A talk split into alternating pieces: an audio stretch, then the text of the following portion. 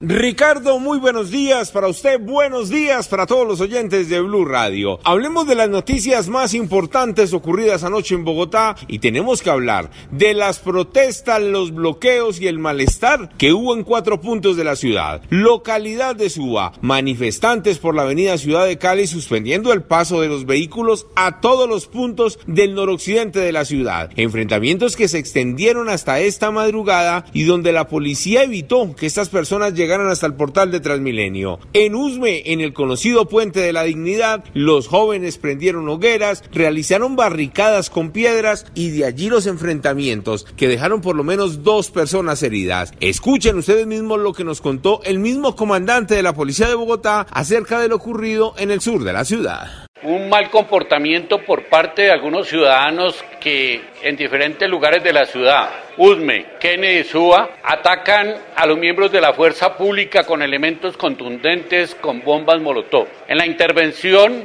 en Usme se presentan dos jóvenes heridos, 17 y 14 años. Fueron trasladados al centro asistencial. El joven de 14 años se encuentra en el hospital de Meissen con pronóstico reservado. Desde la Policía Metropolitana acompañaremos a la Fiscalía General para la investigación de los hechos mencionados. Igualmente, nuestra actuación disciplinaria se hará de manera inmediata para esclarecer estos hechos. La misma situación en Kennedy, cerca al Portal de las Américas, y en el 20 de julio, sobre la carrera décima con calle 27 Sur. Allí las protestas terminaron casi a las 11 de la noche, pero hasta esta madrugada se vieron las piedras y los daños provocados por los manifestantes. En unos minutos vamos a hablar de los casos relevantes de la Policía Nacional en Cundinamarca y Bogotá, estructuras criminales en varios allanamientos que están terminando hasta ahora en Girardot y además en Kennedy, una banda criminal dedicada a amenazar al comercio para que así vendieran drogas en la avenida Ciudad de Cali con calle 38. En unos minutos más detalles y más historias con todo lo que ocurrió en Bogotá mientras que ustedes dormían. Eduard Porras, Blue Radio.